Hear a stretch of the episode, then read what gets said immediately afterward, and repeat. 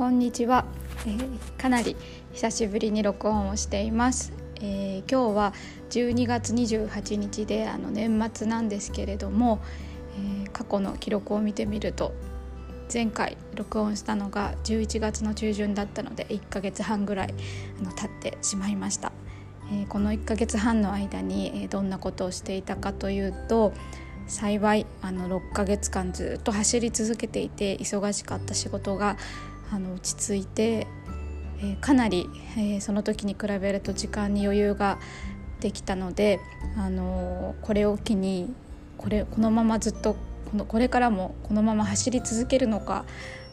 方向性を変えて新しい道に進むのかっていうことをあの時間をとって自分なりに考えています。この1ヶ月半の間であの今の事務所の、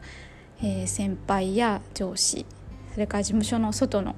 えー、友達含めいろんな人と話しながら、えー、これからの、まあ、キャリアのことを考えて悩んでいます。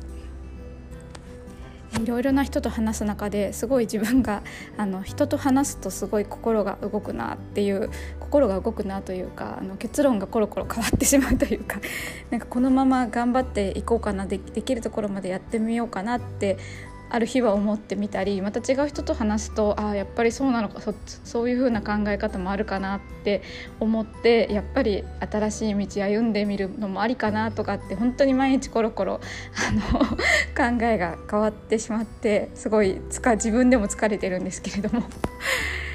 まあそのこう転職エージェントみたいな人とあの、まあ、本気で転職考えてない時期時期も、まあ、時々あの外の環境どうなってるのかなっていうことで連絡を取って話したりするんですけれども、まあ、今回話したあのエージェントの人に言われたことはあの、まあ、結構そのいろんな人に話を聞くと気持ちが結構変わりますよねっていうところをこうズバッと指摘されて、まあ、特にあの今の職場の上司に引き止められるとどうしてもやめられない。なんかその事務所の上司にあのすごくよくしてもらったし育ててもらったし人間関係があるのでどうしてもその何人かのすごく関係性の深い人と話してまだもうちょっと頑張ってみたらって言われるとどうしてもやめられないんですよねっていう話をしていたらあのあなたの人生なんだからあのあなたが自分で決めないといけないんじゃないですかみたいなことを言われていや本当そうなんだよなとというふうに感じながらもなんかこう決決断ができないっていうかやっぱり心が揺れて動いてしまうななんでなんだろうなっていうのを考えているところです。えー、昨日、えー、職場でですねあの一緒に仕事してた後輩が一人あの事務所を退職して新しい道に進むっていうことになったんですけどその方のあの送別会みたいなあの場でスピーチを聞いていてその人はあの私が所属してるのは大きな事務所なんですけれどもそういう大きな事務所に来た仕事をこなしていくんではなくて自分個人として仕事をやっていきたい。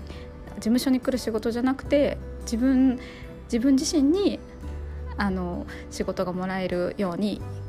弁護士人生を生きていきたいみたいなあの決意表明をされてあの事務所を退職されていったんですけどもなんかあの、その方もですね私と同じあの上司に、まあ、すごくよくしてもらっていた方でで、も話を聞いてるとあのその同じ上司はその方のことはそんなにあの、ま、もちろん遺留はしたんですけれども最終的にはその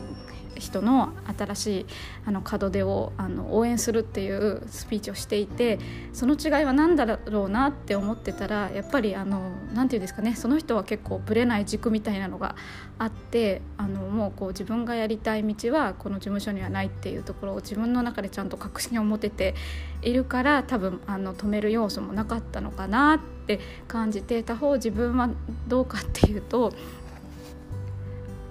私の中でこう一つ大事な指標として、まあ、どんな人と一緒に働くかっていうのが、まあ、仕事の内容ももちろんそうなんですしだしあの環境もそうなんですけれどもどんな人と一緒に働くかっていうのが自分の中でこうはたあの働く条件として結構大きなウェイトを占めているんだなっていうふうに感じていて信頼できる人と安心して安心安全なあの気持ちで貢献していきたいっていう思いが強いのであの職場のこう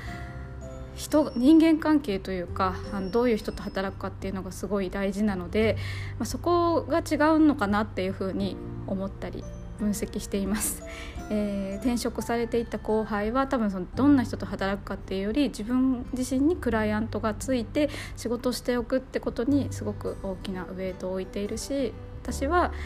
えー、組織の中で一緒にチームとして働いたり、え、する方との人間関係とか働きやすさとかそういうのがまあ仕事の内容とかもとかあのと同じぐらい大事なのであのそういうふうに揺れるのかなっていうふうに感じています。まだあの結論は出ないんですけれどもこの、えー、12月来年の1月ぐらいでよくいろんな人の話を聞きながら自分の中であの結論を出してそこまではめちゃめちゃ迷おうと思っているんですけれども一度決めたらそれからはあのもう迷わずに振り返らずに進みたいなっていうふうに思っています。なのであの2022年の目標はキャリアの方向性を決めて決めたらもう迷わなくて前に進むっていうことです。えー、今年もあの大変お世話になりました。あのラジオ始め音声配信始められたのも大きな一歩でした。いつも聞いてくださってありがとうございます。来年もよろしくお願いします。